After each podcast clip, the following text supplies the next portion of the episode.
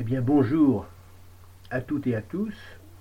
Nous nous retrouvons euh, comme prévu euh, pour euh, cette fois la séquence numéro 3 des chroniques herzogiennes, donc des chroniques dédiées au cinéaste allemand Werner Herzog. Et comme je l'avais indiqué la fois dernière, à la fin de la séquence numéro 2, eh bien nous en arrivons à l'année 1972, l'année où Herzog écrit, produit et réalise le film qui s'intitule Aguirre, la colère de Dieu, qui est son film le plus célèbre, hein, le plus connu, et euh, jusqu'à aujourd'hui. Hein. en général, euh, lorsqu'on évoque Herzog, on évoque Aguirre, la colère de Dieu, même sans connaître le reste de son œuvre. Alors, euh, je consacrerai toute cette séquence numéro 3 au film, et probablement d'ailleurs la séquence numéro 4, la séquence suivante, deux séquences rien que pour Aguirre, bah, c'est la moindre des choses, hein, puisque on peut considérer qu'en 1972, Aguirre, la colère de Dieu, euh, est le film qui euh, permet à Herzog d'installer durablement son système, jusqu'à aujourd'hui, de le perfectionner, de le complexifier. Euh, c'est un film qui concentre toutes les interrogations d'Herzog, euh, toutes ces thématiques préférées, et qui, euh, euh, de ce point de vue-là, est une sorte de synthèse par avance d'une œuvre à venir. Alors tout d'abord l'histoire du film, hein, l'intrigue. Nous sommes en 1560, les Espagnols ont conquis le Pérou, et euh, Gonzalo Pizarro dirige une expédition composée de plus de 1000 hommes, deux femmes et des esclaves indiens qui quittent les Andes pour remonter le grand fleuve Amazone à la recherche d'un affluent qui mènerait au mythique Eldorado, hein, c'est-à-dire cette merveilleuse cité d'or dont on parle depuis tant d'années déjà. Simplement, voilà, la troupe euh, commandée par Pizarro euh, s'embourbe dans la jungle. Les vivres, surtout, euh, commencent à manquer. Et Pizarro décide d'arrêter l'avancée de son expédition parce qu'il s'inquiète de son devenir. Et il prend la décision, hein, il adopte la stratégie de constituer un groupe d'éclaireurs de quelques dizaines d'hommes, de quelques dizaines de soldats, mené par l'un de ses lieutenants, hein, qui s'appelle Don Pedro de Ursua. Donna Inez, la femme de Ursua, va accompagner celui-ci. Et il y aura un commandant en second de ce petit groupe, le fameux Don Lope de Aguirre, accompagné de sa fille Flores. Il y aura également le frère dominicain Gaspard de Carvajal. Et donc le petit groupe s'achemine et euh, il est euh, censé rendre compte plus tard à Pizarro de ce qu'il a trouvé, si jamais d'ailleurs il a trouvé euh, quelque chose.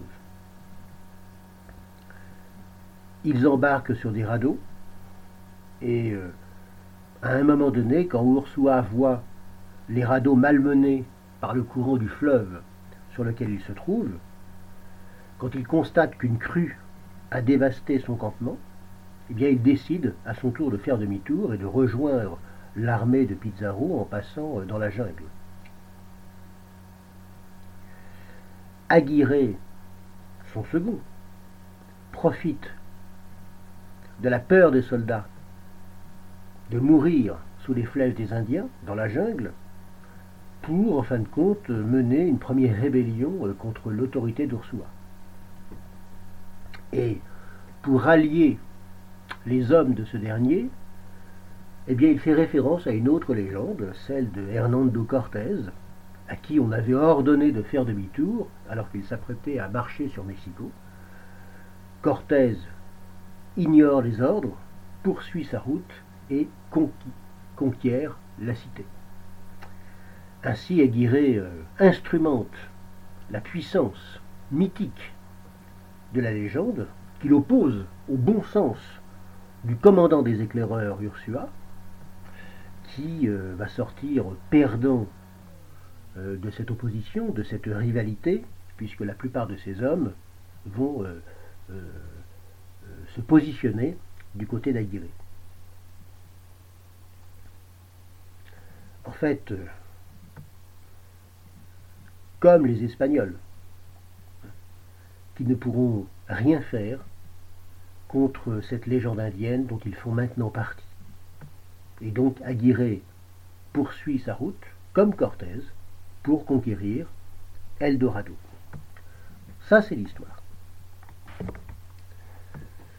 L'idée euh, du film, l'idée de cette euh, intrigue, euh, commence de germer dans l'esprit d'Herzog quand il emprunte un livre à quelqu'un hein, sur des aventuriers historiques. Voilà. Et dès les premières pages de l'un de ses livres, consacrés à Don Lope de Aguirre, Werner Herzog est inspiré et imagine d'ailleurs immédiatement l'histoire.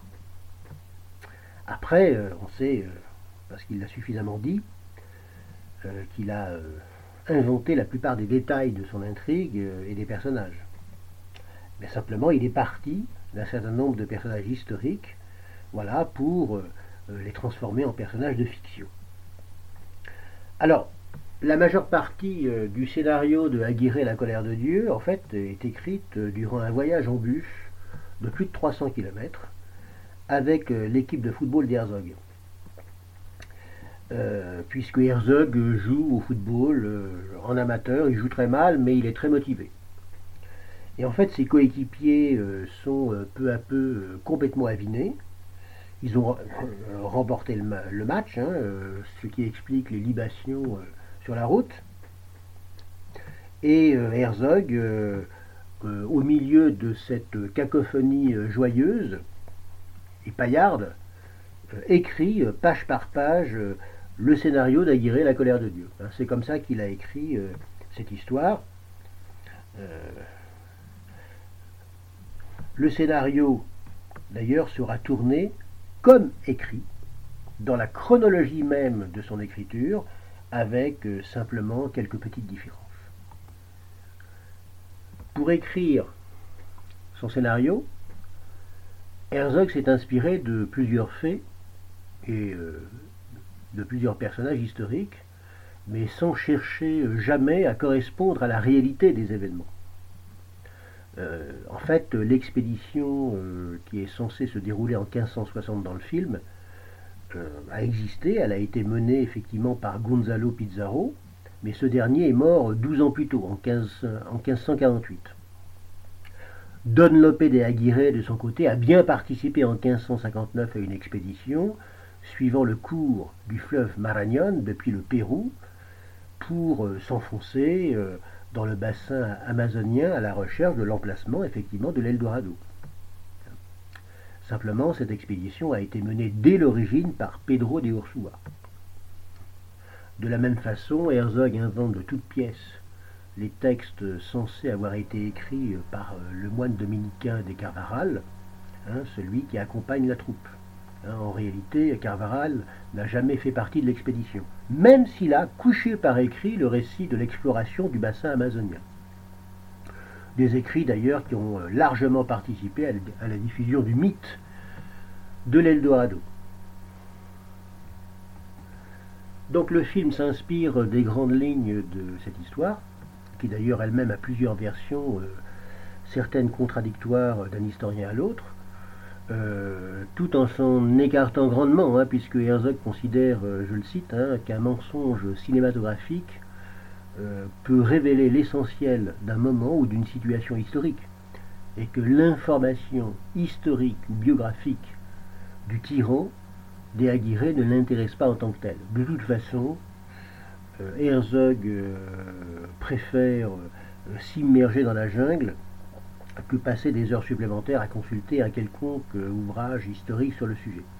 Ce qui lui importe, c'est de faire passer à travers son film non une réalité strictement documentée, mais plutôt une idée. Et en l'occurrence, cette idée concerne euh, l'ère du matérialisme, qui est celle de l'Europe du XVe siècle. Et effectivement, l'Eldorado symbolise à merveille la soif de conquête hein, du vieux continent. Conquête, d'ailleurs, qui passe, entre parenthèses, par l'éradication de tout ce qui vit sur les terres convoitées. Et effectivement, dans le film, rien ne semble pouvoir arrêter Don Lope et Aguirre dans sa soif de conquête, comme, nous dit Herzog, rien ne semblait pouvoir arrêter l'Europe dans son insatiable soif de pouvoir et de richesse. Aguirre, qui rêve de fonder, dans le film, une descendance pure avec sa propre fille, défie les tabous, les lois, son roi et même Dieu. Car en fait, nous dit Herzog, au-delà d'un pays et des institutions qui le constituent, Don Lope de Aguirre incarne l'absolu de la conquête.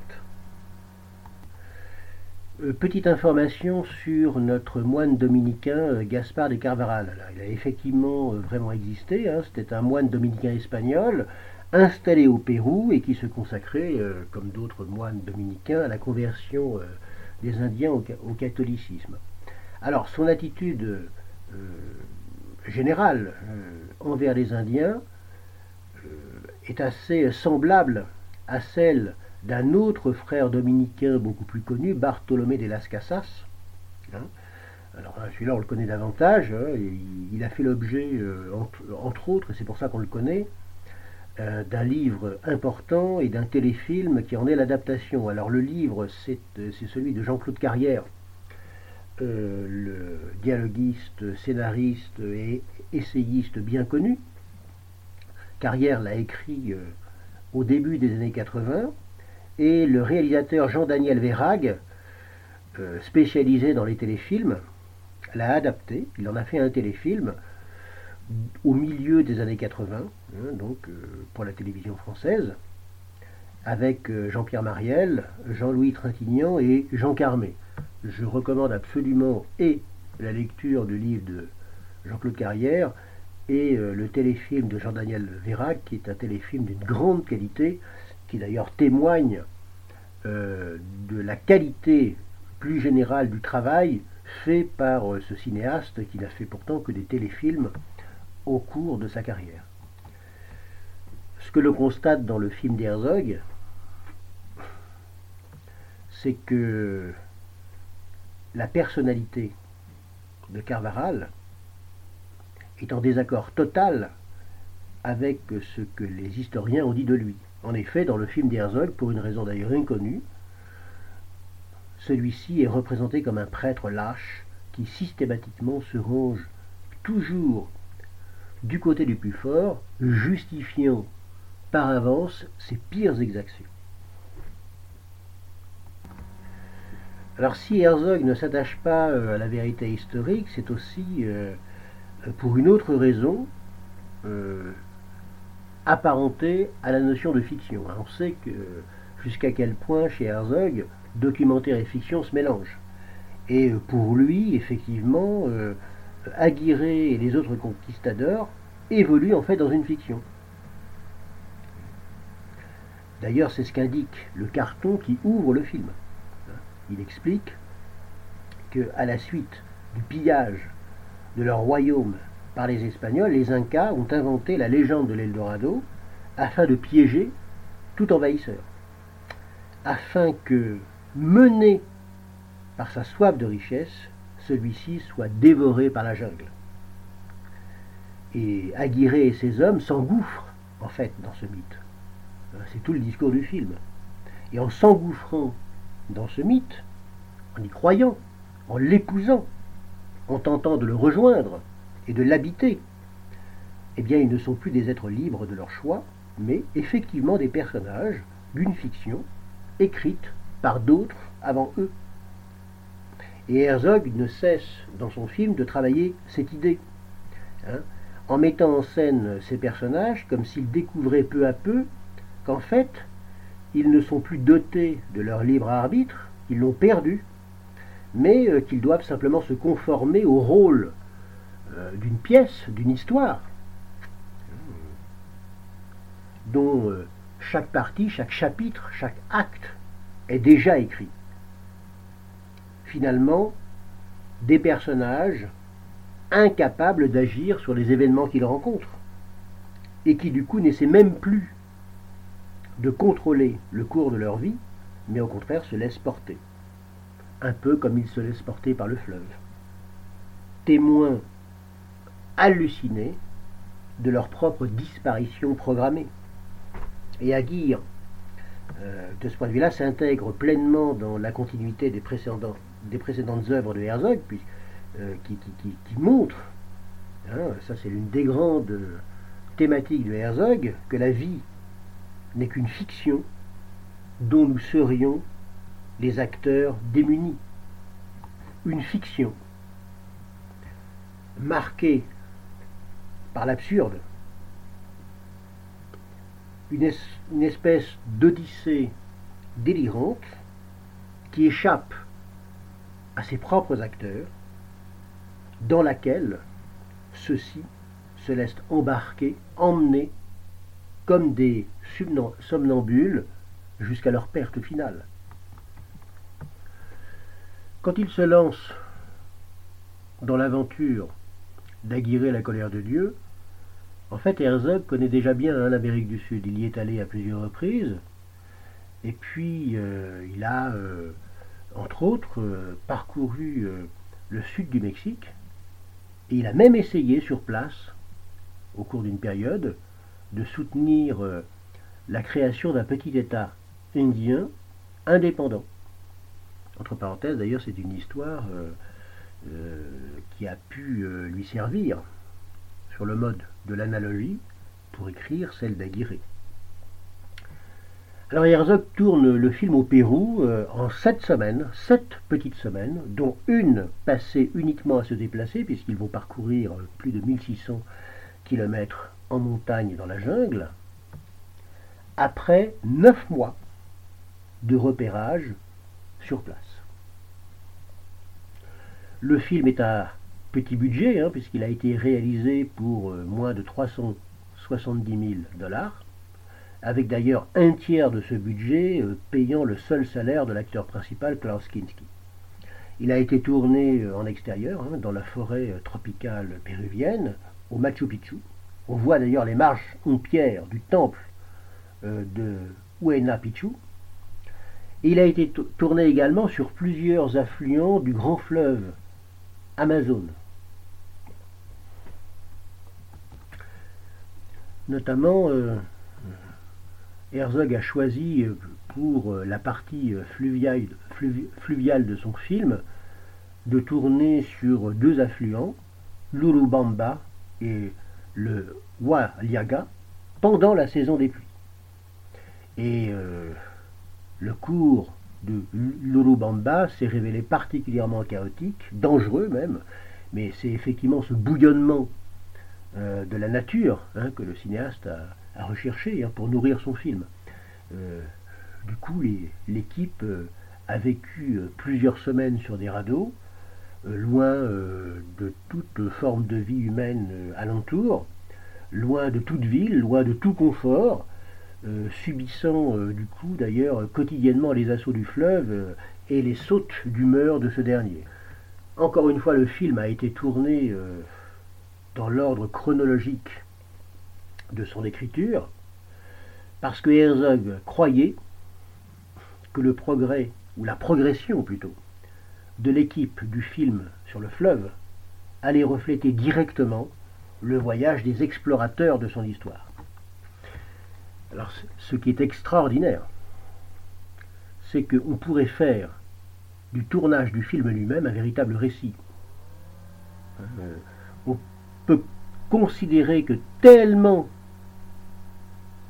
ces péripéties en ont fait quelque chose d'incroyable, le tournage de film lui-même pourrait tout à fait s'apparenter à, une fiction, à un documentaire par exemple. Ah, évidemment, il ne s'agit pas d'éclipser l'intrigue elle-même du film.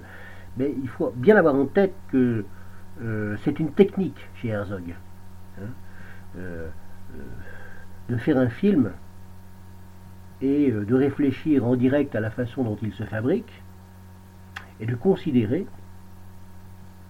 par l'image que le film et la façon dont il se fabrique sont intimement liés, en interaction constante, se répondent l'un l'autre. Le petit budget du film empêche l'utilisation d'une équipe de cascadeurs ou euh, l'élaboration d'effets spéciaux euh, élaborés. Du coup, euh, les acteurs et l'équipe technique vont grimper réellement des montagnes, vont crapahuter dans une, dans une jungle épaisse. On se souvient des scènes sur le fleuve qui ont été réalisées sur des rapides bel et bien très dangereux. Les techniciens étaient attachés par des cordes au radeau et euh, Werner Herzog, euh, ainsi que son chef opérateur Thomas Mock, eux, étaient à la merci des, vagues et des tourbillons. Le cinéaste fait construire par l'équipe du film trois radeaux, donc destinés à la traversée des trois rapides qui ponctuent euh, l'affluent Walaga. Alors pour lui, il n'y a pas spécialement danger. D'ailleurs, il teste lui-même les constructions en faisant une première fois le trajet. Euh, simplement, l'expérience euh, a été pour lui suffisamment angoissante hein, pour considérer qu'elles le seront aussi pour les comédiens de son film. Hein. Acteurs et techniciens simplement attachés par les poignets à de frêles esquifs, ballottés par les flots furieux, et c'est eh bien c'est bel et bien cela que Herzog veut restituer sur le visage même de ses comédiens. La peur qui ainsi les étreint imprime directement la pellicule. Ce qui fait de cette séquence euh, l'une des plus impressionnantes hein, de l'histoire du cinéma et littéralement l'un des nombreux moments d'anthologie du film. Herzog sait d'ailleurs qu'il n'y a qu'une seule prise possible, puisqu'il a décidé de filmer la vraie traversée et euh, évidemment euh, euh, de faire disparaître toute tentative de reconstitution ou de plan tourné a posteriori. L'un de ces radeaux va être bel et bien aspiré par un tourbillon. Herzog va simplement modifier son scénario pour intégrer cet accident dans le récit. Les acteurs passeront par un filin pour regagner le bord du fleuve entre deux prises prier régulièrement de regagner l'épave pour les besoins d'une nouvelle séquence. Un autre exemple de la nature qui viendrait influer directement sur le déroulement de l'histoire et du tournage, c'est celui d'une crue violente qui a surpris l'équipe. Le niveau du fleuve a monté de 6 mètres en quelques heures, ravageant le campement et emportant même une partie du matériel et des vivres. Là encore, Herzog a incorporé la mésaventure dans son film, un film qui du coup ne cessera de se transformer au contact de l'environnement. Et puis, évidemment, il y a l'ouverture du film, tourné sur les monts qui bordent le Machu Picchu. Herzog est avec son chef opérateur Thomas Mock à 3000 mètres d'altitude. Face à eux, hein, de l'autre côté de la vallée, les figurants du film attendent. Le matin du tournage, tout est recouvert par la brume. Acteurs et équipes s'installent et attendent des heures. Jusqu'à ce que d'un coup la brume se lève d'un côté, dévoilant un espace où pourra se dérouler la scène on découvre une file ininterrompue de soldats et de porteurs qui gravissent lentement en file indienne le flanc euh, abrupt de la montagne. Un long plan large, pas de visage, des silhouettes que l'on distingue à peine. Le film s'ouvre ainsi de manière euh, magistrale hein, sur euh, déjà la vision d'une armée écrasée par le paysage, rendue presque fantomatique, irréelle, par la façon dont elle surgit de la brume dans le plan. Une image qui doit beaucoup, évidemment, à cette conception que Herzog a du tournage, où euh, les sens toujours en éveil, eh bien d'après lui, il faut être prêt à saisir ce qui advient naturellement, quel que soit même ce qui a été réellement écrit. et euh, c'est pour toujours être prêt à tourner, toujours être dans l'acte de filmer, toujours être dans le film, que Herzog privilégie euh, à la fois la légèreté de l'équipe et celle des dispositifs dont il a recours, auxquels il a recours, même quand il s'agit, comme dans cette scène, de guider des dizaines et des dizaines de figurants en costume. Pour Herzog, et c'est peut-être l'une des dimensions essentielles du film, Aguirrer la colère de Dieu doit refléter à chaque instant une expérience humaine. Et encore une fois, celle de l'équipe qui fabrique le film. C'est-à-dire que celui-ci devra naître de leur fatigue, de leurs véritables efforts, de ce que leur a imposé l'environnement local, la nature euh, et les conditions extrêmes de leur tournage. Quand ils tournent la scène d'ouverture du film, il n'y a déjà plus aucune trace de civilisation autour d'eux. Hein. Ils dorment à 450 dans une bâtisse et tout le tournage va ainsi se dérouler dans les mêmes conditions. Herzog se jette dans le film comme dans une aventure. Il se confronte à l'inconnu, au même titre que les 270 Indiens des Andes qui vont apporter leur concours au film. Le film doit ainsi refléter l'histoire de ceux qui le font. Indiens comme techniciens occidentaux. Et d'ailleurs le nom que donnera Herzog au campement principal de son équipe est particulièrement évocateur. Pellicula o muerte, le film ou la mort. Euh, beaucoup se souviennent de la séquence des singes hein, qui envahissent le radeau des conquistadors à la fin du film. Pour obtenir les singes en question, Herzog a payé euh, plusieurs personnes pour piéger 400 singes.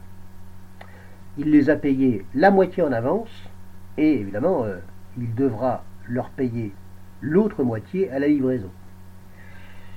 Les trappeurs ont capturé les singes en question. Simplement, ils les ont vendus à quelqu'un aux États-Unis Los Angeles ou Miami, je ne sais pas. Herzog est arrivé à l'aéroport juste au moment où les singes étaient chargés pour être envoyés, en fin de compte, hors du pays. Il s'est fait passer alors pour vétérinaire, déclarant que les singes avaient besoin d'être vaccinés avant de quitter le pays. Du coup, les dresseurs, euh, plus ou moins euh, désemparés, déconcertés, ont débarqué les singes et Herzog les a chargés dans sa jeep, en grande partie, hein, il les a amenés, donc euh, en les capturant à son tour, sur ces lieux de tournage. Il les a filmés dans le plan, là où ils étaient exigés, et puis ensuite il les a relâchés après dans la jungle. Voici donc pour cette séquence. Lors de la séquence prochaine, la numéro 4, je reprendrai l'évocation d'Aguirre la colère de Dieu, en m'arrêtant dans un premier temps sur le personnage d'Aguirre lui-même. En vous souhaitant une bonne écoute et à très bientôt.